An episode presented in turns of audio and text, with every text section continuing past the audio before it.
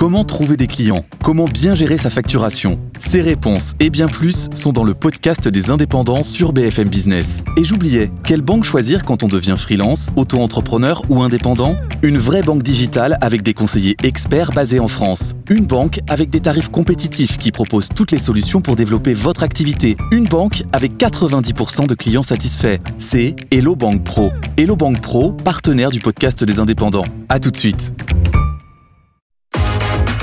BFM Business présente toute l'actu éco et business à la mi-journée.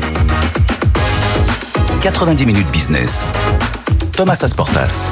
Allez, un peu plus de midi sur BFM Business. Bonjour à toutes et à tous. Je suis très heureux de vous retrouver dans 90 minutes business, votre rendez-vous d'actu éco de la mi-journée. Signé BFM Business avec, comme tous les jours, Jean-Marc Daniel à mes côtés. Bonjour Jean-Marc. Bonjour. Prêt, on y va? On est parti. Allez, on est parti dans l'actualité de ce jeudi 30 novembre. L'inflation est vaincue, c'est pas moi qui le dis, c'est Bruno Le Maire ce matin en réagissant aux chiffres de l'INSEE. Dans le même temps, on a aussi une, une activité économique qui s'est contractée finalement au troisième trimestre de 0,1%. Voilà la photo de l'économie française en cette fin d'année. On en parle, on en débat à partir de midi 10 avec Nicolas Carnot, directeur des études et synthèses économiques de l'INSEE. À partir de midi 40, le débat de 90 minutes business. On parle climat et entreprise aujourd'hui, forcément avec l'ouverture de la COP28 à Dubaï. Est-ce que la situation est aussi dramatique que le dit l'ONU? Et que font les entreprises face au dérèglement climatique? Et est-ce qu'elles en font assez? Est-ce qu'elles vont assez vite? On débat à partir de midi 40 avec bien sûr Jean-Marc Daniel, Pierre Kupferman et nos deux invités, Éric Duverger, cofondateur de la Convention des entreprises pour le climat, et Antoine Poincaré, directeur de l'AXA Climate School.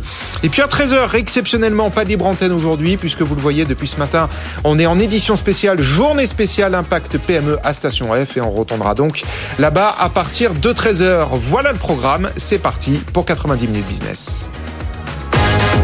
90 minutes business, le journal. Et on file justement, on retourne à Station F où Elisabeth Borne a fait l'ouverture ce matin d'Impact PME. La Première ministre avait plusieurs annonces et plusieurs messages à faire passer aux patrons de PME. On retrouve sur place pour BFM Business et BFM TV Loïc Besson.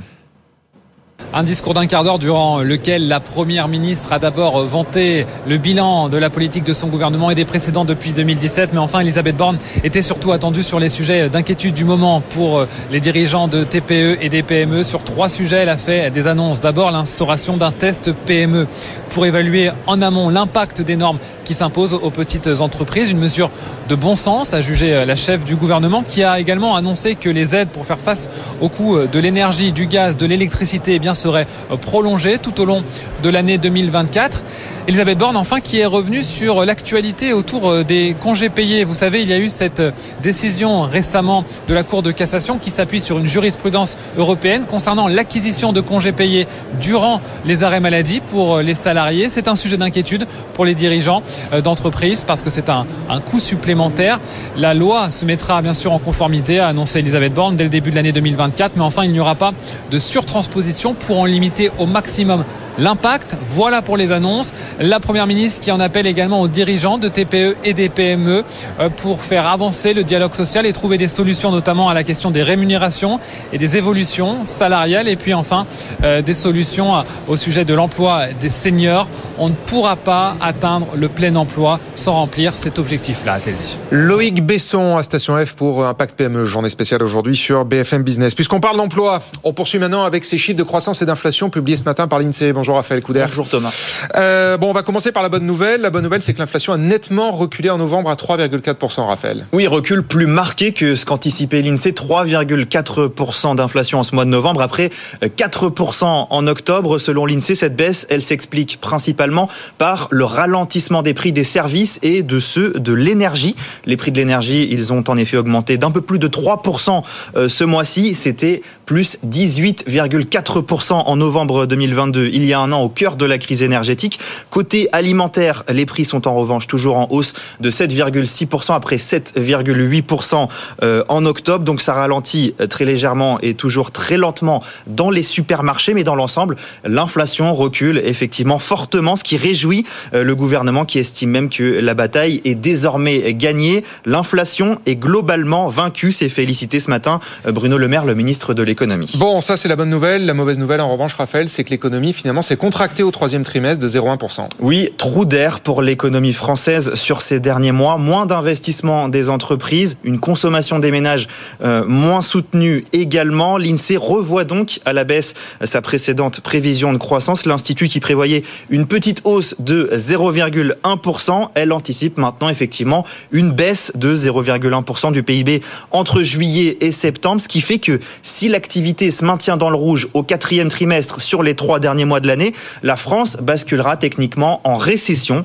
Euh, malgré ça, le gouvernement reste optimiste. Il maintient sa prévision de croissance de 1% pour l'ensemble de cette année. Bon, merci beaucoup Raphaël et on en parle dans 5 minutes avec notre invité Nicolas Carnot, directeur des études et synthèses économiques de l'INSEE. Jean-Marc, une réaction? Oui, une réaction sur ces deux chiffres. D'abord sur euh, l'inflation. Vous savez, j'ai toujours dit qu'il n'y avait pas d'inflation, donc euh, euh, les, les autorités se réjouissent, mais un peu comme la mouche du coche dans la fable de La Fontaine. C'est-à-dire, on vibrionne beaucoup autour sans avoir eu aucun impact sur ce qui s'est vraiment passé. Et donc, euh, ce qui se passe d'ailleurs va être encore plus amplifié par le fait que sur le plan alimentaire, on commence à avoir des baisses de prix maintenant sur un certain nombre de marchés. Et sur le plan de l'énergie, euh, le prix du pétrole est relativement stabilisé aux Mmh. alentours de 80 dollars et l'euro est en train de monter par rapport au dollar. Donc, le prix du pétrole en euros a plutôt tendance en ce moment à reculer. Ouais. Et quant à la croissance, euh, moins 0,1 plus 0,1, on est quand même dans la marge d'erreur. Là, c'est symboliquement fort, mais de Voilà. passer de plus 0,1 à moins 0,1, il n'y a pas de quoi non plus s'inquiéter. Ça change pas la face du monde. Merci beaucoup Jean-Marc. Midi 7.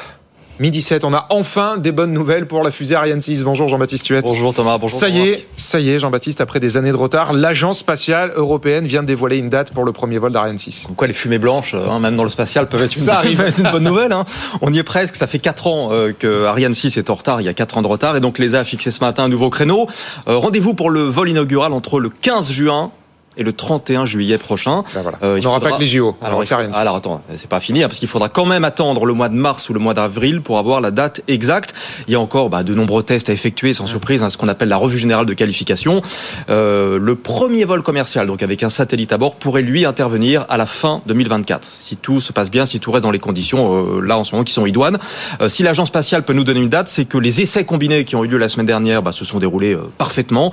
Euh, le moteur de la fusée a été allumé pendant 7 minutes. On a vraiment simulé un véritable décollage en, en arrimant au sol euh, la fusée pour pas qu'elle s'envole. Donc tout a bien fonctionné.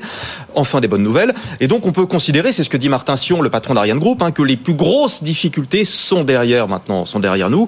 Euh, attention toutefois, parce que devant la complexité du programme, la multiplicité des intervenants, des différentes entreprises, on n'est quand même jamais à l'abri d'un nouveau report. Donc prudence. Évidemment, on va rester prudent. Grosse pression évidemment pour réussir ce premier vol l'été prochain, mais grosse pression aussi derrière pour livrer un carnet de commandes qui est déjà bien rempli, Jean-Baptiste, pour Ariane 6. Le décollage n'est euh, qu'une première étape fondamentale évidemment pour la conscience, mais c'est ce qui se profile derrière, c'est le lancement de la machine industrielle d'Ariane 6. Et ça, c'est un sacré défi en perspective. hein. Vous avez 28 lancements qui sont d'ores et déjà commandés. Il y en a d'ailleurs 18 qui ont été commandés par Amazon pour sa constellation Kuiper. Il va donc falloir réussir la montée en cadence industrielle, sortir des fusées comme des petits pains. euh, c'est loin d'être une évidence. Ouais. Et l'objectif, ce sera euh, d'effectuer 11 tirs par an. Donc il va falloir turbiner. Ah ouais. Et puis il faut également problème nouveau, si j'ose dire, jongler avec l'inflation. Euh, les sous-traitants d'Ariane 6 ont augmenté ces derniers mois leur prix de 11%. Et ça, pour Philippe Baptiste, le patron du CNES, il l'a rappelé ce matin, je le cite, c'est totalement inacceptable. Tous les industriels vont devoir se serrer la ceinture, euh, bien tout simplement pour faire un effort financier, pour que les coûts d'Ariane 6 n'enflent pas et puis que le programme reste, Reste compétitif. compétitif, évidemment, évidemment, c'est le nœud du problème. Oui, Jean-Marc, il y a de l'inflation même dans les fusées. Vous pouvez pas dire qu'il n'y a pas d'inflation, c'est pas possible, pas Oui, oui, il n'y a pas d'inflation. Alors Voilà. le seul problème, c'est qu'il faut que les gens intègrent le, la baisse, le ralentissement, mais euh, le ralentissement pour l'instant. Bon. Et ensuite, euh, si vraiment les industriels sont pas au rendez-vous, faites jouer la concurrence et ça va les calmer. Ah bah la concurrence, elle existe, elle s'appelle SpaceX. Bon, en Voilà, tout cas, ça y est, ça y est. Euh, L'arrivée d'Ariane 6 se précise. Merci beaucoup, merci Jean-Baptiste. Midi 9, on va sur les marchés. Les marchés en direct de Ronex. Bonjour Antoine Larigauderie. Comment se passe la séance à mi-journée Thomas. Ben, c'est laborieux, mais on arrive quand même, quand même à arracher une hausse. Un plus 0,38% pour le CAC 40 qui se rapproche à nouveau des 7300 points. Et vous le savez, c'est une zone à problème. Et c'est pour ça, euh, visiblement, qu'on a quand même un peu de mal. 7295 points. On a des indications un petit peu plus euh, décidées du côté des autres marchés européens. Plus 0,36% encore pour le DAX. Plus 0,29% pour l'Eurostox 50. Un marché qui reste un petit peu coincé. Un influx relativement positif. On sent du côté euh, des déclarations des gouverneurs de de la BCE euh, qu'on aurait a priori un ton un tout petit peu plus coulant en matière de, politique monétaire, mais ça transparaît à travers les discours qui sont faits en ce moment. Euh, donc euh, du coup, on, on voit parallèlement alors des taux qui remontent un chouïa du côté euh, des 10 ans euh, pour euh, la zone euro, mais un euro qui baisse nettement face au dollar, alors qu'il était fort jusqu'à présent. On a quasiment tapé un 10 hier, on redescend à 1,0914. Donc du coup, les cartes sont un petit peu rabattues. Parallèlement, on a un pétrole Brent qui repart à la hausse, alors que se tient aujourd'hui la réunion de l'OPEP+. On est à 84,50 dollars et Total Energy signe la plus forte hausse du CAC à plus 2,38, 63,15 Belle performance pour ST Micro qui gagne 2, 32% à 44,04 euros. Et puis alors, sur le SBF 120, euh, hausse fulgurante hein, pour Euraseo qui gagne 11% à 69,75 euros après avoir confirmé ses objectifs financiers pour l'année. À la baisse, à noter Alstom qui recule de 2,9% à 11,17, Hermès moins 1,15 à 1875,20 euros et Thales moins 1,08 à 137,15 euros. Au milieu de tout ça, le CAC donc reste en hausse, une hausse euh, quand même sympathique, hein, plus 0,41%, quasiment 7300 points, 7297, l'euro 1,0 Merci beaucoup Antoine, on vous retrouve à 12h30 tout de suite l'édito de Jean-Marc Daniel. 90 minutes business, l'édito de Jean-Marc Daniel. Alors Jean-Marc, vous n'avez pas pu vous en empêcher, on va parler de votre entreprise préférée, la SNCF. Exactement, oui. Puisque visiblement la SNCF a coûté l'an dernier 20 milliards d'euros aux contribuables et aux finances publiques. Exactement, oui. La SNCF euh, est euh, abonnée au financement public depuis depuis pratiquement l'origine de la maison, mais euh, cette année, ça, enfin en 2022, on a franchi le seuil symbolique des 20 milliards avec une augmentation qui est une augmentation qui est largement supérieure à l'évolution de l'indice des prix, ce qui n'est pas l'inflation, qui n'est pas l'inflation. Alors, quand on regarde dans les détails, effectivement, il y en a une partie qui est liée euh, au, euh, à l'infrastructure, aux besoins d'infrastructure. Il y en a une partie aussi qui est liée au fonctionnement du régime social et notamment du régime spécial de retraite. Hein. Il y a un peu plus de 3 milliards qui sont consacrés à ça. Et puis, euh, le calcul a été fait par François Ecal, qui gère le site FIPECO, et il rajoute par rapport aux chiffres officiels de la SNCF le fait qu'une une partie de la dette, 35 milliards, a été absorbée par l'État, et donc il y a 800 millions implicitement que l'État à sa charge à la place de la SNCF. Alors la question qui se pose, c'est en face de cette contribution forte de l'ensemble des usagers et des contribuables, puisque les usagers paient le billet, mmh. les contribuables paient euh, la, dette. enfin paient le, les 20 milliards qui manquent, et mmh. puis la SNCF pour l'instant ne se réendette pas, mais elle va bientôt se réendetter, et donc les contribuables de demain vont payer aussi. Est-ce que le service est au rendez-vous? Alors simultanément, vous avez un certain nombre de rapports qui ont été faits, notamment par l'autorité de la concurrence, qui mettent en avant deux choses. La première, c'est que euh, les objectifs de régularité, les objectifs de euh, ponctualité sont de moins en moins tenues. Il y a des lignes qui sont quasiment sinistrées, dont une qui nous est chère à tous les deux, c'est le Bordeaux-Marseille, qui est la ligne sinistrée par excellence de la SNCF. Mais il y a Paris-Clermont-Ferrand qui ne se porte pas mieux. Et euh, à ça, il faut ajouter le fait que euh, la SNCF euh, prend du retard dans ses programmes de développement de lignes TER.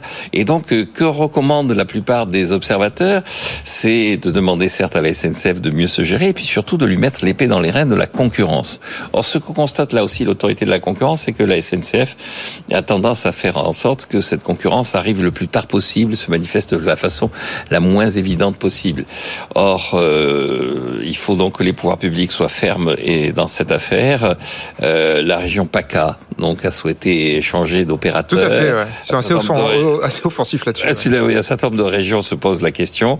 Je pense qu'il faut même aller plus loin sur les réseaux TGV. On commence à voir apparaître là aussi de la concurrence, notamment sur la liaison entre Paris et Lyon. La solution, ce sera à terme la privatisation à court terme de générer une concurrence beaucoup plus vive. Il faut donc que non seulement nous payons, mais nous ayons en retour une pression sur la SNCF pour qu'elle s'améliore au travers de la concurrence. de Business Case SNCF par Oui, Jean-Marc Daniel. absolument. Merci, merci beaucoup Jean-Marc. On marque une pause et dans un instant, notre invité c'est le directeur des études et synthèses économiques de l'INSEE, Nicolas Carnot, qui vient commenter, nous expliquer ces chiffres de croissance et d'inflation qu'il a publiés ce matin. À tout de suite. 90 minutes business, l'invité. De retour dans 90 minutes business avec Jean-Marc Daniel, Pierre Kupferman qui vient nous rejoindre en plateau. Bonjour Pierre. Et à vos côtés, Nicolas Carnot. Bonjour. Merci d'être avec nous. Vous êtes le directeur des études et synthèse économique de l'INSEE. Vous venez de publier ce matin vos derniers chiffres de croissance et d'inflation. Et vous annoncez une bonne et une mauvaise nouvelle. On commence par laquelle? Par les deux, euh, moins de croissance, un chiffre négatif euh, sur le troisième trimestre, Voilà. qui fait Bon. suivre un bon chiffre sur le deuxième, et une bonne nouvelle sur l'inflation, la désinflation qui se confirme avec euh, 3,4% d'inflation en- en glissant annuel en novembre. Ouais, euh, on était à 4 en octobre et à 5 quasiment euh, en septembre. Alors l'inflation, pourquoi? Bon, Jean-Marc le disait dans le journal, c'est l'épaisseur du trait. Vous prévoyez plus 0,1, finalement on est à moins 0,1. Pourquoi est-ce qu'on a basculé du mauvais côté de la, De la oui, la croissance, oui. oui, oui, pardon. Là, c'était une inflation. Oui, oui. Euh, donc on fait une première estimation à l'INSEE au bout de 30 jours après le, trimestre. On avait plus 0,1 de, croissance sur le troisième euh, fin octobre. Là, on révise à moins 0,1, donc symboliquement, effectivement, ça, frappe. Euh, C'est surtout l'incorporation de chiffres d'affaires sur la fin du trimestre, sur le mois de, septembre, dans différentes branches. Services informatiques, construction, services de transport notamment, qui conduit à cette révision-là. Après, quand on regarde les, dans le détail les composants de la croissance, on a un investissement qui ralentit, un commerce extérieur et des stocks qui contribuent négativement à la croissance. Ça fait quand même trois composantes sur quatre qui se comportent mal. Est-ce que tout ça, enfin, c'est pas vraiment très engageant pour la fin de l'année et, le- et 2024 qui arrive, non? Bon, alors, le- sur le fond, hein, au-delà des, des effets un peu mécaniques, je pense que le, le diagnostic euh, tel qu'il ressort, il est un peu plus gris. Euh, rappelons donc encore une fois que ce moins 0,1 sur le troisième trimestre fait suite à un plus 0,6 Ouais. sur le deuxième. Donc si vous prenez en, si vous filtrez un petit peu les aléas, les à-coups au trimestre, le Il y a trimestre, 0,8 d'acquis de croissance. 0,8 de croissance Sur en annuel, on reste sur une période de croissance molle, euh, Mmh. manque de dynamisme euh, général. Sur la consommation, il y a plutôt un rebond en réalité sur le troisième trimestre. Ça, Ouais. ça peut mettre Oui, c'est le feu vert. au chapitre des, des meilleures nouvelles. Sur l'investissement, il ralentit. Il s'est très bien comporté jusqu'à récemment. Il, ralentit, sans doute euh, en liaison avec le, le ralentissement de l'activité et puis peut-être le coût du crédit. Euh, voilà, donc on a, on a un paysage qui est devenu, qui a toujours été un petit peu mou et qui est devenu un peu plus gris, encore une fois. Et donc justement, la question c'est est-ce que ça, c'est annonciateur de la suite, ça? Est-ce que ça va rester grisâtre comme ça dans les mois qui viennent?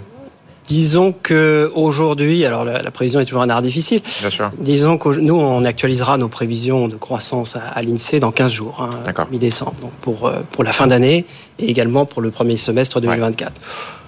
Euh, disons qu'on ne voit pas énormément de moteurs à allumer aujourd'hui. L'INSEE a publié la semaine dernière ses enquêtes de conjoncture auprès de 20 000 entreprises, hein, comme tous les mois. Ouais. Bon, l'indice du climat des affaires, sans se dégrader dramatiquement, s'étiole encore un petit peu. Il est un peu en dessous de sa moyenne historique. Euh, disons qu'il n'y a pas énormément de poches de dynamisme aujourd'hui en France, comme chez ses partenaires proches. Pense que beaucoup dépendra aussi Ouais. d'ailleurs de ce qui se passe euh, plus globalement. Bien sûr. Euh, et on a quelques facteurs de frein, comme par exemple. Moi, ce qui me frappe quand même, c'est dans la situation de l'économie française, c'est que ce qui est important, c'est la, la consommation, c'est de l'immédiateté et tout ça. Ce qui est important, c'est l'investissement. L'investissement devrait être au rendez-vous, il n'est pas là. Ce qui est important, c'est notre commerce extérieur. Notre commerce extérieur est dégradé. Notre balance des paiements courants continue à être déficitaire. Depuis 2002, nous sommes en déficit de balance des paiements courants. On accumule effectivement, et donc on a un pays qui est quand même qui, qui vit à crédit et qui ne prépare pas son avenir. Et donc, indépendamment de l'aspect immédiatement conjoncturel du, du- du troisième trimestre, je crois que ces indicateurs sont quand même mettre en lumière le- le- le- des problèmes de fond qui sont plutôt inquiétants sur l'avenir de ce pays. Euh, Pierre le disait, on a 0,8 d'acquis de croissance pour cette année. Vous croyez au 1% Bruno Le Maire a réaffirmé son objectif, 1% de croissance pour cette année. C'est atteignable Comme je vous dis, nous, on, on présentera nos prévisions actualisées Ouais. dans une quinzaine de jours. On est déjà à 0,8. Donc, je pense que la question de la décimale, là, elle a une- un aspect un peu symbolique. Euh, en octobre, dans notre dernière note, on prévoyait 0,1 de croissance au quatrième trimestre. Euh, voilà, je pense qu'on pas une question très très substantielle de savoir exactement, je pense, où, où on atterrira. Sur l'investissement, quand même, il- je rappelle qu'il a résisté euh, mieux que prévu. hein. Donc là, il ralentit, c'est pas tout à fait normal. Ça ralentit en particulier dans les structures euh, bâtimentaires, dans la Ouais, tout à fait. construction. Ouais. neuve, ce qui Ah bah là, est même ça recule, ouais. Et on a globalement un assez bon comportement jusqu'à la période récente. Bah, justement, c'était le, le- le point que je souhaitais souligner. Euh, il y a un célèbre maçon devenu député qui disait quand le bâtiment va, tout va. Oui, c'était pas, c'était pas dans ce sens-là qu'il le disait. Oui, mais enfin, c'est comme ça qu'on l'a retenu. Oui. Euh, Le, le bâtiment en question, c'était un bateau. Oui. Mais, Oui, mais l'histoire L'histoire dit que- le voilà, BTP. A- Jean-Marc, voilà, le, le vous connaissez BTP, le que l'histoire BTP a dit. récupéré la formule. Oui, Voilà. mais Et la donc- vraie histoire, c'était le bateau. et, et, do- et donc, euh, la question c'est ça, c'est qu'on a quand même, quand on regarde les, les réservations dans le neuf, on compare le niveau de réservation dans le neuf de début 2022 à celui du dernier trimestre 2023, on est à un chiffre deux fois inférieur. 50% de moins Ah ouais. en l'espace de un peu plus de 18 mois. C'est considérable. Donc, est-ce que ce moteur-là, il est vraiment en panne? Est-ce que vous pensez que. Enfin, vous pensez. Est-ce qu'il y a un rebond possible?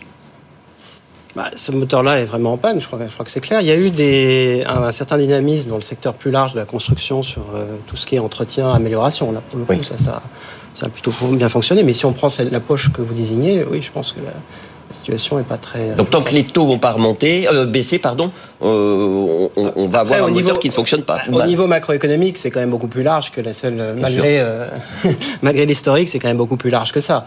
Euh, du côté de la consommation, on a plutôt eu un rebond au troisième trimestre. Le chiffre d'octobre en particulier est moins bon. hein, mais Mmh. Sur le troisième euh, trimestre, sur le troisième ça, trimestre, ça rebondit, ça voilà, revient La positif. situation s'est stabilisée quand même Ouais. sur l'alimentaire. hein, on a eu quand même des, des- des choses, euh, des- certaines choses. Ouais. Euh, ça progresse plutôt sur euh, l'ensemble des biens fabriqués. Mmh. Et puis on a cette bonne nouvelle dont on n'a pas encore Alors, parlé bah oui, ouais, voilà, justement, il nous reste une minute. qui peut-être peuvent encourager des, des Une inflation qui continue de nettement refluer. On est à 3,4% en novembre. Bruno Le Maire, le Maire, ce matin dit l'inflation est vaincue. Vous approuvez? C'est vrai? Bah, ce qui est sûr, c'est qu'on a de plus en plus d'évidence que la redoutée euh, boucle prix-salaire euh, ne s'est pas enclenchée et ne va probablement pas s'enclencher. D'accord. Euh, les salaires sont restés relativement modérés. Les prix des services, qui sont assez directement liés, ne dépassent plus 3%. Non. Tout à fait. Euh, et, euh, et à peu près toutes les composantes en fait de l'inflation euh, sont en ralentissement. Donc vous êtes optimiste sur l'inflation Cette, euh, bon, Bah, je pense que ça Daniel confirme n'y a pas le- d'inflation. Il y a pas Mais cette poussée, d'inflation, cette poussée de fièvre sur les prix, Il peut toujours y avoir des hauts et des bas, des aléas au mois le mois, ça il y en Ouais. aura forcément, mais je pense qu'on confirme qu'on n'a pas Optimiste. enclenché la boucle.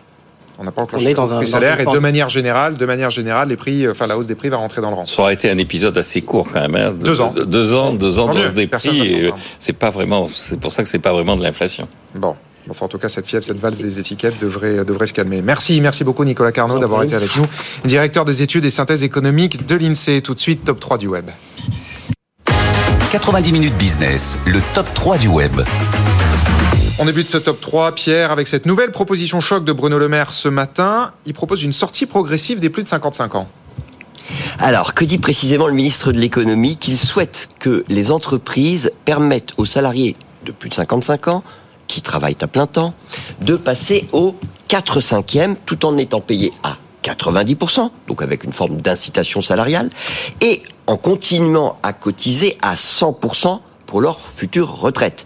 Bruno Le Maire ne dit pas qui paierait le bonus salarial et qui financerait le maintien de 100% de cotisation pour la retraite de l'assurance vieillesse et de l'Agir Carco. C'est une proposition qu'il fait aux partenaires sociaux dans le cadre de leurs négociations sur l'emploi des seniors. Alors, Jean-Marc, bonne ou mauvaise idée? Alors, il y a des pays où ça se fait effectivement le départ progressif à la retraite, mais il y a quand même une forme de honte chez nos dirigeants d'avoir fait cette réforme des retraites. Si on a porté l'âge de départ à la retraite de 62 à 64 ans, c'est pour que les gens continuent à travailler le plus longtemps possible. Et là, on est en train de dire, vous savez, mais à partir de 55 ans, vous allez pouvoir travailler moins. Vraiment, on est gouverné par des gens qui sont assez peu cohérents dans leur façon d'aborder les problèmes. hein. Bon, on continue avec cette interdiction faite par Matignon au ministre d'utiliser WhatsApp, Telegram ou Signal. Oui, les ministres et les membres de leur cabinet.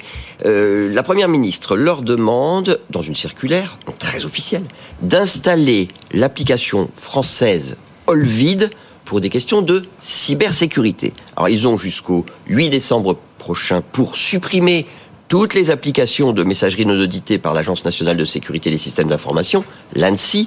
À la place, ils doivent installer euh, je l'ai dit, la, seule plateforme de messagerie privée ayant reçu la certification de sécurité de premier niveau de l'ANSI, Olvid. Olvid, c'est une application qui, euh, bah, qui a beaucoup de qualité.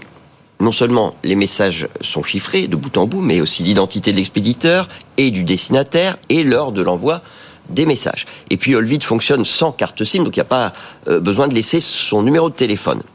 Et je le précise, même Jean-Marc vous, Thomas, euh, pouvez bénéficier de cette garantie de confidentialité de vos échanges, puisque Olvid est une application grand public, disponible gratuitement sur iOS comme sur Android. Bon, on va voir si effectivement euh, Olvid connaît euh, un succès grand public. On termine, Pierre, avec tout ce qu'il faut savoir sur la prime de Noël 2023. Oui, alors ça, c'est vraiment un grand classique des articles pratiques qui sont lus par beaucoup d'internautes dès leur mise en ligne. Donc, en résumé, la prime sera versée le 15 décembre prochain. Son montant euh, dépendra comme toujours du nombre de personnes vivant sous le même toit. Ça va de 152,45 euros pour une personne seule à quasiment 400 euros pour une mère élevant seule trois enfants. Pour les familles encore plus nombreuses, bah, c'est 60,98 euros de plus par enfant supplémentaire. Mais il y a une nouveauté cette année. Les familles monoparentales modestes vont recevoir une aide exceptionnelle dont le montant n'est pas encore connu. Ce coup de pouce devrait se situer dans une fourchette comprise entre 115 et 200 euros. 500 familles sont concernées sur les 2 300 000 qui touchent cette prime de Noël. Commentaire. Oui, encore une fois, je suis toujours très surpris de l'intérêt que portent nos auditeurs téléspectateurs à certains problèmes. Je n'arrive pas à savoir c'est est-ce qu'ils se sentent concernés ou est-ce qu'ils veulent en savoir plus sur le fonctionnement de notre État-providence.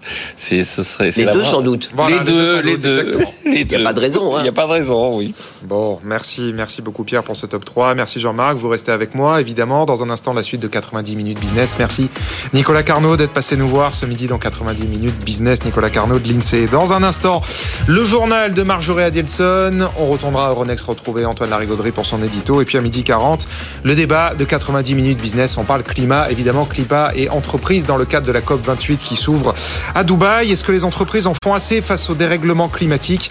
On débat à partir de midi 40 avec Jean-Marc Daniel, Pierre Kupferman, Éric Duverger et Antoine Poincaré. À tout de suite.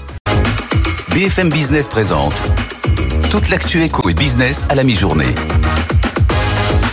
90 minutes business. Thomas Asportas. Allez, midi 30 sur BFM Business, la suite de 90 minutes business. Soyez les bienvenus si vous nous rejoignez dans un instant l'édito d'Antoine Larigauderie à Euronext. Le débat de 90 minutes business, on parle climat et entreprise. Forcément, aujourd'hui, c'est l'ouverture de la COP28 à Dubaï. Est-ce que les entreprises en font assez face au dérèglement climatique On débat dans 10 minutes. Et puis à 13h, exceptionnellement aujourd'hui, pas de libre antenne, pas de BFM Business avec vous, puisque nous serons en direct de Station F pour la suite de notre journée spéciale Impact PME. Mais tout de suite, le journal de Marjorie Adelson. BFM Business, l'info éco. Marjorie Adelson. Bonjour à tous. Elisabeth Borne à la rencontre des entrepreneurs. La première ministre s'est rendue au salon Impact PME où BFM Business était en direct. Elle a annoncé qu'elle avait obtenu l'accord de la Commission européenne pour prolonger les aides sur l'énergie en 2024. Il s'agit d'entreprises qui sont prisonnières de certains contrats énergétiques très coûteux. La prise en charge de la facture par l'État interviendra à partir de 250 euros le mégawattheure contre 180 euros en 2023 et la facture sera couverte à 75% sans En France, toujours, euh, l'inflation baisse aussi plus que prévu. En novembre, elle ralentit fortement à 3,4% sur un an, alors que les analystes anticipaient 3,7%. Sur un mois, les prix à la consommation reculent de 0,2% après une hausse de 0,1% en octobre. En zone euro, l'inflation aussi au plus bas depuis juillet 2021. En novembre, elle ressort à 2,4% après 2,9% en octobre selon Eurostat. C'est plus bas que les prévisions qui anticipaient 2,7%. Cette embellie nous rapproche doucement de l'objectif de 2% fixé euh, par la BCE et cela conforte sa politique des taux d'intérêt élevés. Dans l'actualité également, c'est la COP28 qui vient de débuter à Dubaï, une édition en grande pompe mais très contestée. Le chef du climat à l'ONU appelle le monde à rentrer dans la phase terminale de l'ère fossile. De son côté, le sultan Al-Jaber, président de la COP et directeur général de la compagnie pétrolière nationale, demande d'inclure les fossiles dans tout accord. On reviendra dans la journée sur les prises de position et les éventuelles avancées. L'OPEP va discuter d'une réduction de sa production. Les membres doivent se, réunir par visioconférence aujourd'hui. La baisse se situerait entre 1 et 2 millions de barils par jour pour le premier trimestre 2024. À noter qu'il existe déjà hein, des réductions d'environ 5 millions de barils par jour. Cela représente 5% de la demande mondiale. Des aides supplémentaires pour la filière viticole, c'est ce qu'indique ce matin le ministre de l'Agriculture Marc Fesneau. Il envisage une mesure, une mesure d'arrachage temporaire des vignes pour les producteurs en difficulté. Un fonds d'urgence de 20 millions d'euros est déjà prévu dans le budget. Il pourrait grimper jusqu'à 60 millions. Le fonds pourra notamment contenir la mesure année blanche demandée par la profession. Ariane 6 sera lancée entre le 15 juin et le 31 juillet 2024. Euh, c'est ce que vient d'annoncer l'Agence spatiale européenne après l'essai réussi en Guyane la semaine dernière. Pour rappel, Ariane 6 devait être lancée en 2020. Elle a été retardée de nombreuses fois. On termine avec une nomination. Christophe Fouquet est nommé à la tête d'ASML. Le français devient DG du fabricant de puces électroniques néerlandais. Cette décision fait suite à la démission de Peter Winning, qui était en poste depuis 10 ans. Sa nomination prendra effet à partir d'avril 2024. Voilà pour euh, les dernières informations économiques. Tout de suite, on va jeter un coup d'œil au marché. Le CAC est dans le vert avec plus 0,41% et 7297 points, Thomas. À deux points des 7300 points. Merci beaucoup, Marjorie Adelson. On retourne à Euronext, justement, retrouver Antoine. 90 minutes business, l'édito d'Antoine. Alors Antoine, on revient sur les séances des derniers jours, séances assez euh, atones. Est-ce que là, on dirait que la volatilité a disparu des marchés, Antoine? Qu'est-ce qui se passe? Oui, c'est un petit peu ça. C'est vrai que si on regarde déjà, les évolutions sont vraiment minimes hein, depuis une dizaine de jours. Alors, notamment sur le CAC 40 pour cause de euh, barrières et de résistance technique du côté des 7300 points. Mais au-delà de ça, on est en période de fin d'année. On sent que le contexte est un frémissement du côté des grandes banques centrales, euh, qui a des marchés qui ont décidé de mettre de côté toutes les primes de risque traditionnelles et euh, même euh, celles liées à la très forte pression géopolitique. Euh, donc, on pourrait se dire que le terrain est dégagé pour euh, réaliser un, un, beau rallye de fin d'année. Mais pour l'instant, ça n'en prend pas le chemin. Tout le monde est dans les starting blocks et on a des volumes très faibles sur les marchés. Hein. 2,7 milliards d'euros d'actions négociées à, à, peine sur le CAC 40 hier. Ça reste quand même très très peu. Et effectivement, les indicateurs de volatilité ont tendance à baisser sur des plus bas de plusieurs années. Euh, on est à 13 points sur euh, l'indice VIX américain qui mesure la volatilité du S&P 500, qui témoigne euh, qu'il n'est pas nécessaire pour l'instant que les marchés n'estiment pas nécessaire de devoir se couvrir contre du gros temps et de très fortes évolutions des indices. Ben, tout simplement parce que euh, il y a un certain nombre de facteurs qui indiquent que la volatilité, elle est toujours là, mais elle est repartie sur d'autres marchés, en particulier les marchés de taux. On le voit, c'est une période critique hein, pour le marché obligataire au milieu de toutes les considérations de banque centrale, peut-être aussi sur le pétrole. On voit qu'il y a pas mal d'activités, surtout ces derniers jours, avec la réunion de l'OPEP et toutes les perspectives qu'il peut y avoir en termes d'offres et de demandes mondiales, notamment pour l'année prochaine. Donc il y a des sources de pression sur d'autres marchés qui justifient le fait que la volatilité, elle reparte ailleurs et donc qu'elle reste en gros au plus bas sur les marchés actions américains, au plus bas depuis peut-être bien les années Trump. C'est euh, durant ces années qu'on avait un niveau moyen de 12-13 et qu'on avait même eu un plus bas historique de la volatilité sur les marchés américains du côté des 8 points sur l'indice VIX. Merci beaucoup Antoine. Jean-Marc, un commentaire Oui, au juste, ça me fait penser tout ça à une formule célèbre de Voltaire qui disait que dans la vie, on a le choix entre les convulsions de l'inquiétude et la léthargie de l'ennui. Et donc, on est passé des convulsions de l'inquiétude à la léthargie de l'ennui sur ce marché. Mon Dieu, je pense que de temps en temps, c'est pas mal d'avoir un peu de léthargie de l'ennui. Bon. On récupère. On récupère. Merci, merci beaucoup Antoine Larigauderie à Euronext. Dans un instant, le débat de 90 minutes au parc climat et entreprise, évidemment, avec l'ouverture de la COP 28 aujourd'hui au Dubaï. Est-ce que la situation est aussi dramatique, catastrophique que le dit l'ONU, pas plus tard encore que ce matin? Que font les entreprises face à ça? Est-ce qu'elles en font assez? Est-ce qu'elles doivent aller plus vite? On débat avec Jean-Marc, avec Pierre, avec nos deux invités aujourd'hui, Eric Duverger, cofondateur de la Convention des entreprises pour le climat, et Antoine Poincaré, directeur de l'AXA Climate School. A tout de suite. 90 minutes business, le débat. Le débat de 90 minutes business, on débat jusqu'à 13h de climat, des entreprises, avec évidemment l'ouverture de la COP28 aujourd'hui à Dubaï. Nous sommes toujours avec Jean-Marc Daniel et Pierre Kupferman et autour de la table désormais Antoine Poincaré. Bonjour. Bonjour Thomas. Merci d'être là. Vous êtes directeur de l'AXA Climate School et face à vous, ou avec vous plutôt, on verra l'issue de ce débat. Eric Duverger, bonjour. Bonjour. Vous êtes cofondateur de la Convention des entreprises pour le climat. Ça me dit quelque chose cette formulation. Vous allez nous expliquer si ça me, si ça me rappelle bien la bonne chose. Euh, L'un et l'autre, justement, avant de rentrer dans le vif du sujet, est-ce que vous pouvez nous expliquer expliquer concrètement ce que vous faites. Qu'est-ce que c'est l'AXA Climate School, Antoine C'est une offre de formation à destination des entreprises euh, pour comprendre la transfo durable, euh, un peu comme on comprenait la transfo digitale il y a quelques années. On a lancé ces grands plans de transformation à l'échelle des très grandes boîtes. Ben, on essaye de faire ça, euh, appliquer à la transition, c'est-à-dire comprendre la science, euh, le climat, la biodiversité, les ressources naturelles, mais aussi comment ça touche les boîtes, euh, comment on fait un bilan carbone, comment on bascule vers des modèles d'économie circulaire et comment ça touche les métiers, comment si aujourd'hui je suis financier, informaticien, RH. Et qui sont les élèves Inventer mon métier. Les élèves, c'est les collaborateurs dans les grandes boîtes, chez des Orange, des Schneider Electric, euh, des À tous les niveaux de hiérarchie. Ouais, tous les niveaux de hiérarchie. C'est un pari de, de, de vulgarisation, de démocratisation de ce savoir-là euh, dans les boîtes. Et les, que les grandes boîtes d'ailleurs? Pas que. Alors on a il fallait bien commencer par quelque chose. Donc on a pris plutôt les très grandes boîtes qui sont celles qui peuvent aussi investir un peu dans le temps long euh, de ce genre de mutation. Plus vous descendez vers des PME, plus il y a des questions un peu quotidiennes qui se posent. Euh, mais on commence notamment via des grandes boîtes qui veulent former leur chaîne de valeur leurs fournisseurs euh, ou leurs euh, ou leurs distributeurs euh, à les former. Et ce sont des gens de chez AXA, chez vous. Enfin, vous vous êtes formés et vous allez former les autres.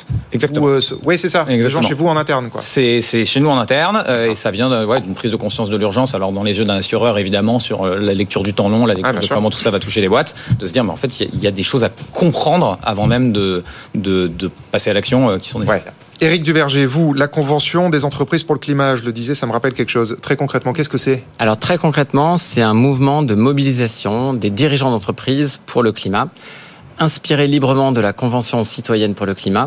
Et au lieu de faire travailler 150 citoyens sur des propositions, c'est 150 dirigeants d'entreprise qui se lancent dans un parcours où ils Tiré ont au sort aussi ou pas du tout? Ils sont pas tirés au sort, on les choisit, ils, se- ils sont volontaires et ils travaillent pendant 10 jours aussi, comme les citoyens l'avaient fait. Euh, il y a toute une partie de sensibilisation, c'est pour ça qu'on a aussi euh, cette euh, conviction que l'action passe par la formation. Euh, et puis ensuite, ils sont dans un parcours, ils doivent remettre une feuille de route de transfo de leur entreprise à la hauteur des enjeux. Donc euh, vraiment, ils se mettent à travailler, ils font des propositions, je pourrais vous donner quelques exemples. C'est déjà fait? Ils se sont déjà réunis ou... Alors, ils sont déjà réunis une première fois entre 2021 et 2022. Ils étaient 150. Ils ont fait tout un parcours. On a remis les 150 feuilles de route au gouvernement. Et puis, depuis, c'était l'année dernière, on a 10 nouveaux parcours qui se lancent dans toute la France. Aujourd'hui, on vient de lancer la CEC du monde financier. Donc, on a 150 dirigeants du monde financier. Mais qu'est-ce que, pardon, qu'est-ce que le gouvernement ils font de ces feuilles de route après Ah bah, le gouvernement, ce qu'on essayait de, de dire, c'est qu'une autre économie est possible et qu'il y a besoin d'encourager ceux qui vont plus loin.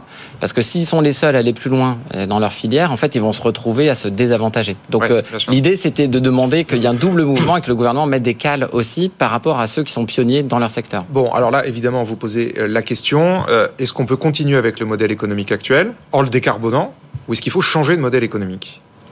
Alors je dirais, il faut changer à la fois le modèle économique, mais le paradigme. En fait, c'est presque sociétal aussi, euh, le rapport à la consommation. Et euh, c'est sûr que là, on peut plus continuer sur cette trajectoire. Et donc, c'est vraiment un sursaut dont on a besoin. Donc, il faut non seulement le changer, mais il faut complètement le réinventer, le modèle économique. Mais donc, très concrètement, vous disiez des exemples, les, vos 150 entreprises. Euh, leur feuille de route, c'est euh, changer d'entreprise quelque part. Toutes, elles changent de business model, de façon de faire, elles se réinventent radicalement? Alors toutes, euh, c'est un, un challenge énorme. hein, je pense qu'on le sait, hein, et on est tous ici conscients que ça ne bouge pas assez vite. Donc on les confronte aussi aux limites planétaires. je vais prendre un exemple peut-être celui de Renault Trucks. Bon, C'est une entreprise qui fabrique, des camions. C'est pas facile de se décarboner et puis euh, de. Euh, en fait, déjà première indication, euh, le PDG a déclaré je veux vendre moins de camions. Donc, c'est sortir de cette logique volumique du toujours plus.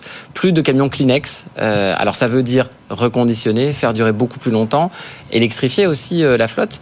Donc voilà, c'est des enjeux quand même où on demande. Le patron de Renault. Trucks a dit je vends moins de camions. Oui, il a eu peur d'ailleurs de perdre son job quand il a dit ça. Ouais, Euh, on comprend, oui. Oser le dire, ouais, dire, sur la une de Transport Magazine. Mais en fait, il est soutenu euh, par ses équipes. Il est soutenu aussi euh, par son, ses actionnaires. Euh, Antoine Poincaré, vous, c'est quoi les retours que vous avez justement auprès des grands comptes? Vous êtes au contact de, de- des plus grandes entreprises françaises. Qu'est-ce qu'ils vous disent? On continue, enfin, business as usual en décarbonant Ou alors, effectivement, on est prêt à faire la révolution Alors, prêt à faire la révolution, je ne sais pas, mais tout le monde sent bien qu'on a un problème de rythme. Euh, on veut baisser les émissions de l'ordre de euh, la moitié, en gros 43% euh, d'ici 2030. Euh, les engagements actuels font 2%. Donc en fait, il y a un moment où tout le monde voit bien qu'on va se prendre un mur euh, à, à ce rythme-là. Euh, donc les boîtes, bah, elles sont un peu attentistes, c'est-à-dire elles doivent vivre. bah alors, c'est encore pire que tout, ça. Elles- mais en fait, elles doivent vivre quelque chose de très dur et il faut vivre avec cette ambivalence aujourd'hui. C'est l'attente de bascule de business model, de révolution, de moment où on va se dire, bah, les conditions sont réunies pour que je fasse quelque chose. Et en même temps, si on ne fait qu'attendre ça, notamment quand on est une grande boîte avec plein de collaborateurs, on passe aucun message. Si on n'est pas capable aussi de dire, oh, ok, mais en attendant, voilà ce que je vais faire Oui, moi mais pardon, en attendant sur quoi? mes achats. En attendant quoi? Des nouvelles technologies, des ruptures technologiques de- Qu'est-ce qu'on attend? Ah bah, ça, soit ça, soit la fin de ce qu'on appelle la tragédie des horizons, c'est-à-dire cette idée selon laquelle personne n'est incentivé à faire la bascule de manière radicale aujourd'hui, Euh, et il existe un certain nombre d'actions qui viennent. Pourquoi? Parce que c'est du temps long et que, grosso modo, tout le monde se fiche du temps long aujourd'hui. On s'inquiète de euh, mon cours de bourse à la fin de l'année, euh, mon salaire, mon bonus à la fin de l'année. Il existe des moments qui essayent de casser cette tragédie des horizons. L'activisme, on en pense qu'on en veut, mais il sert à faire ça. Il sert à dire à un moment, euh, parce que peut-être que j'aurai un peu de boycott des, collabo- des, des clients, parce que j'aurai des collaborateurs qui veulent plus bosser, est-ce que je suis capable de venir compresser l'échelle de temps pour que des gens aient un intérêt aujourd'hui à agir pour dans 7 ans, 10 ans, 20 ans? D'accord, accélérer le tempo. Jean-Marc? Oui, par rapport à tout ça, effectivement, moi je pense que si on revient d'ailleurs aux, aux 27 principes de, de Rio, puisque tout ça, les COP s'enchaînent Tout à fait, depuis Rio, le, le, le, le, le premier principe, c'est consiste à dire que l'humanité entière était concernée. Donc il ne faut pas identifier en disant c'est vous qui êtes responsable, c'est vous qui êtes, c'est total, c'est Pouyanné, c'est ceci, c'est cela. C'est un projet qui est un projet commun. Et ça, c'était le principe numéro un. Et le principe 27, c'était que le véritable danger, c'était la mauvaise foi ce que dit le principe 27, c'est il faut que tous les gens qui participent à ce combat, à cette lutte, soient de bonne foi. Ce qu'a repris d'ailleurs euh, le, le William Nordos, qui a été le premier à avoir le prix Nobel d'économie sur des bases de réflexion sur le réchauffement climatique. Il disait il y a un outil qui est un outil sur lequel il ne faut pas céder, c'est donner un prix au carbone. Ce que les économistes peuvent apporter, c'est le fait que euh, il il y a une taxe que l'on doit mettre et il faut apporter cette, une action sur la taxe, ce qui me permet de dire qu'il faut porter le prix de l'essence à 4 euros, ce qui me permet d'être insulté régulièrement sur les réseaux sociaux. Mais il n'y a pas d'autre solution que 4 euros pour le prix du litre d'essence, à mon avis. Et ce que dit bien William Nordos, c'est que ah, il faut aussi que les autorités pourchassent les passagers clandestins, les gens de mauvaise foi. Que des enjeux, c'est pas de désigner tel ou tel individu, mais c'est véritablement d'identifier des comportements de passagers clandestins, de gens qui prétendent faire des choses et qui ne les font pas. Antoine Poincaré. La grande question, c'est qu'est-ce qu'on garde? On s'est payé euh, sur le dos de la planète un rythme de vie qui aujourd'hui n'est pas soutenable. On veut se déplacer, vous le dites beaucoup plus, vous le dites bien, bien dans les échos ce matin, avec une heure de SMIC, euh, on avait à l'époque 2 litres d'essence, maintenant on en a 4. Donc on a décidé consciemment d'abaisser un certain nombre de, de, de prix. Et donc on veut pouvoir se déplacer très vite, manger exactement ce qu'on veut et pourquoi pas beaucoup de viande. Et, et voilà, on veut consommer comme ça.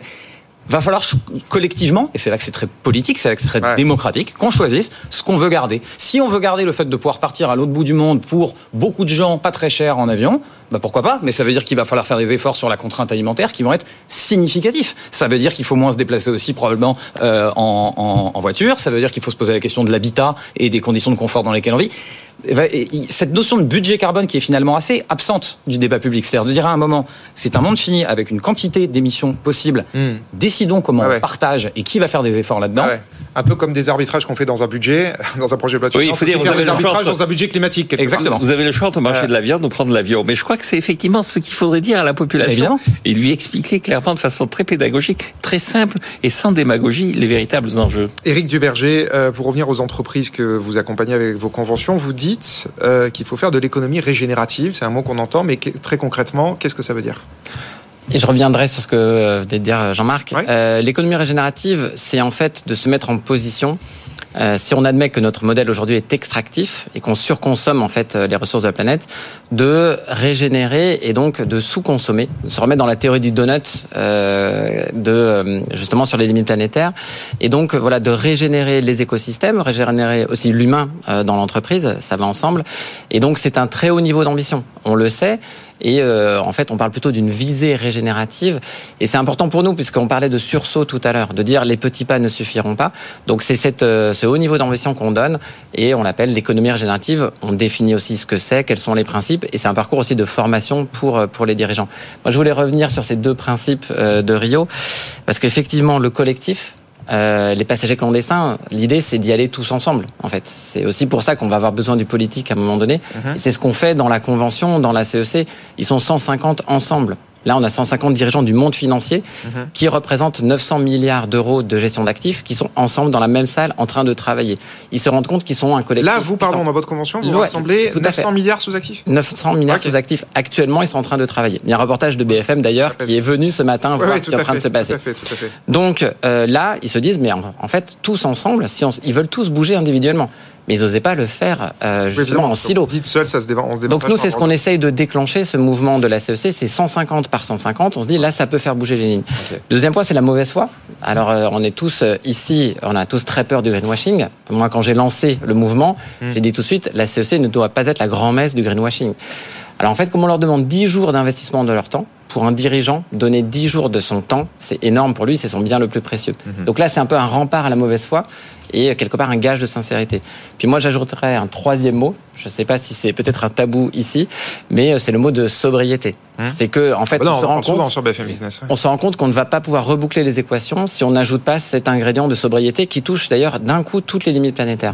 Donc c'est ça aussi, on essaie de réfléchir ensemble avec le monde financier comment on peut traduire la sobriété dans leur modèle d'affaires. Pierre Kupferman. Ouais, alors ça pas un rapport direct, mais un des enjeux de, de cette COP, c'est de dire il faut monter en puissance dans ce que les pays riches peuvent donner aux pays pauvres pour qu'ils puissent financer la transition nécessaire. Et cette transition, elle est encore plus nécessaire pour eux que pour nous, en tout cas nous Européens, parce que je trouve que quand même on fait des efforts et que c'est beaucoup plus difficile pour les, pays en, en, développement de, de, faire cet effort parce qu'ils n'en ont pas les moyens. Et on y a intérêt. Pourquoi? Parce qu'en réalité, euh, les gains en termes de réduction des émissions seront beaucoup plus importants par milliard investi, si je puis dire, quand on le fait là-bas que quand on le fait chez nous. Donc il faut qu'on comprenne ça, parce qu'on n'est même pas arrivé, depuis 2009, on s'était engagé à dire, allez, on va mettre 100 milliards tous les ans, on les met pas, ou tout juste là. Et il faut beaucoup plus que 100, il faut 1000 milliards par an. Donc je pense qu'il faut expliquer aux opinions publiques qu'elles ont tout intérêt à investir, non pas euh, sur le terrain euh, en, Europe ou aux États-Unis. Oui, pas que chez nous. Mais, mais, chez eux, enfin chez eux, chez, dans ces pays où, ah qui, où il y a une forte demande, des pays qui disent non mais attendez, vous vous avez bien vécu et vous nous demandez de faire des efforts. Ben, ça marchera que si on leur dit financièrement on vous aide. Il faut diriger deux types de flux vers ces pays. Ceux qui vont leur permettre effectivement de diminuer leurs émissions et puis ceux qui vont leur permettre de s'adapter. Parce que c'est aussi ah bah, les pays qui sont le plus exposés aux conséquences euh, du changement climatique. Donc on a une espèce de double intérêt. La question, elle devient l'acceptabilité politique de ça. C'est-à-dire se dire qu'effectivement, marginalement, si j'ai un milliard d'euros à mettre, vaut mieux le mettre pour aller décarboner des usines en Chine que pour aller faire du gain de plus en plus dur sur une usine basée en France, c'est très bien. Mais en attendant, on parle d'argent français et donc se pose la question de ce qu'on est prêt à entendre l'opinion publique et il faut l'expliquer. Donc c'est pour ça que c'est très compliqué et c'est pour ça que ces fameux 100 milliards, eh ben chaque année on les atteint pas. Alors on est semble-t-il en train d'y arriver, hmm. mais on pense qu'il en faut 10 fois plus. Ah euh, Je rappelle quand même que sur cette table, j'arrête pas de dire qu'il faut qu'on investisse à Mumbai plutôt qu'à Dunkerque et on n'arrête pas de me dire l'inverse. Et là, Pierre est. Ah, moi Jean-Marc. Je veux dire qu'il faut investir à Mumbai. On est jeudi, vous le dites tous les jours. Voilà, voilà, voilà, bon, bon. Euh. Donc euh, j'ai enfin un allié sur Mumbai, c'est l'avenir, à condition d'utiliser à la fois la jeunesse, l'enthousiasme et effectivement la capacité à générer des activités qui soient moins polluantes que celles qu'on a générées au 19e siècle. Antoine Poincaré, Eric Duverger, les entreprises ont combien de temps, combien d'années pour changer de modèle économique? Qu'est-ce que vous dites aux entreprises avec qui vous que vous Alors nous ce qu'on nous ce qu'on leur dit euh, avant qu'il soit trop tard quoi voilà. Bien sûr. Vous avez, je sais pas combien d'années pour, euh, pour Nous ce qu'on leur dit c'est qu'elles doivent déjà euh, prendre un coup d'avance. Euh, donc dans leur secteur, euh, donc pour elles-mêmes, si elles n'ont pas ce coup d'avance, on le sait, réduire, en fait, trouver l'efficacité énergétique quand le coût de l'énergie fait x2, x3, ben, c'était prendre un coup d'avance. L'autre point, c'est qu'on leur demande aussi d'être pionnières. Euh, et donc de lancer et aussi d'accepter de travailler sur des communs. Donc là, on travaille beaucoup dans, dans la CEC, e profession par profession, de dire voilà, on a compris quelque chose et on le partage avec euh, potentiellement nos concurrents. C'est aussi un effet euh, d'entraînement de leur secteur. Donc ça commence maintenant et même ça devait commencer il y a très très longtemps. Donc voilà, sentiment d'urgence et les dirigeants avec lesquels on parle, ils ont ce sentiment-là. c'est vrai qu'ils sont un peu désemparés parce qu'il y a aussi un climat ambiant que euh, ben, c'est peut-être trop tard, qu'on va prendre 3, 4, 5 degrés potentiellement en France. Donc il y a aussi un découragement. Il faut essayer dans un discours plus enthousiaste aussi par rapport à ce qu'on doit faire. Ouais, c'est toi carré. Bah, c'est le pari de Pascal. C'est-à-dire qu'en réalité, il va y avoir des moments qui vont être des moments de rupture. C'est-à-dire, si c'est linéaire, alors tout va bien. On attend et puis on se dit chaque année, je vais réduire un peu. Moi, une conviction, alors qui à ce date, date n'engage que moi, hein, mais c'est qu'il y a des boîtes qui vont se retrouver sur le toit face à ça parce qu'à un moment leur modèle économique sera considéré comme complètement inopérant, euh, parce qu'ils arriveront plus à recruter, parce qu'ils arriveront plus à vendre. Et ça, bah, c'est dur à dire. C'est ces moments où l'opinion publique bascule, ces moments où à un moment un business est considéré comme plus acceptable, on a du mal à les. Ça, mais ça, vous le dites justement, vous qui faites, voilà, vous faites de la prospective, vous, vous, vous le dites à certains des grands comptes, dire, ben Oui, en alors- l'état, votre business model, il est condamné. Alors, bah, il y, a, y a- y a quand même un peu de niveau de discours, je dirais, selon qu'on parle à 150 000 personnes d'un coup, où là, c'est très basé sur de la finance, dire, bah voilà la trajectoire, voilà ce que ça veut dire, un monde à 3 degrés. Mais finalement, un monde à 3 degrés, on dit que c'est absolument intolérable. Peut-être que ça l'est, peut-être que les gens vont s'habituer. Euh, on n'en sait rien. C'est ça la vérité. Donc évidemment que c'est pas pareil quand on parle à 150 000 personnes et quand on intervient devant des boards en disant Ouais. Voilà la tête des risques quoi. Voilà jusqu'où vous pouvez aller. Et euh, donc je, je crois que c'est cette question-là. Et donc si j'étais dirigeant d'entreprise aujourd'hui euh, d'une certaine euh, taille, je me euh, voilà la question c'est un peu l'événement signe noir. C'est pas forcément la baisse graduelle de mes rendements. Et peut-être vos, vos un- étudiants sortent de là convaincus de votre propos ou ils se disent on a essayé de nous enfumer, ça a été un peu de la propagande Oui, les- Bah, on, a quelques, on en a quelques millions d'étudiants, donc c'est dur de vous dire. Euh, Ce qu'on constate, c'est que euh, il y a des gens très engagés dans les boîtes et que c'est en train de bouger. Euh, donc il y a des gens qui de plus en plus, alors ça joue souvent sur euh, le rapport à euh, leurs enfants, enfin voilà, on voit, on voit bien que c'est des sujets assez personnels. Ça vient casser notamment une rupture entre le pro et le perso dans l'entreprise de manière très très forte. Euh, si à un moment j'ai l'impression que je contribue à la destruction de mon environnement au sens large, je sors complètement du, du jeu, quoi. Donc c'est très Oui, compliqué, devient c'est très liquide euh, pour répondre à votre question. On voit bien que euh, ça bouge dans les boîtes. Il y a des boîtes où tout le monde va aller euh, d'un coup vers- dans le même sens, d'autres où ça va frotter un peu. Euh, travaille beaucoup avec des boîtes de l'automobile, par exemple. Faut pas être dupe du fait qu'il y a aussi beaucoup de résistance très logique de la part de gens qui euh, fabriquent de la voiture thermique et qui savent très bien que d'ici quelques années, la bascule de modèle va, va être très lourde. Donc, ouais. En 10 secondes, le mot de la fin pour vous, Eric Duverger. Bah, le, le mot de la fin, c'est que ça commence maintenant et que si on s'engage sur cette voie-là, pour un dirigeant d'entreprise, ça peut être une, une aventure. Une aventure, oui. Bon, en espérant qu'elle se termine bien quand même, parce que c'est pas le tout de faire euh, juste une aventure. Merci, merci beaucoup à tous les quatre, Antoine Poincaré, Eric Duverger, Pierre Kupferman, Jean-Marc Daniel. Merci pour ce débat passionnant et très instructif. Et à demain, messieurs, Pierre et, Jean-Marc. Dans un instant, euh, bah, exceptionnellement aujourd'hui, pas de BFM Business avec vous, pas de libre antenne, puisqu'on retourne à Station F pour la suite de notre journée euh, Impact PME. Vous le savez, on est sur place toute la journée. Dans un instant, la ministre des PME, justement, Olivia Grégoire, répond en direct aux questions de Philippe Bloch. Et puis nous, bah, on se retrouve demain en direct à midi. À demain. 90 minutes business, toute l'actu éco et business à la mi-journée sur BFM Business.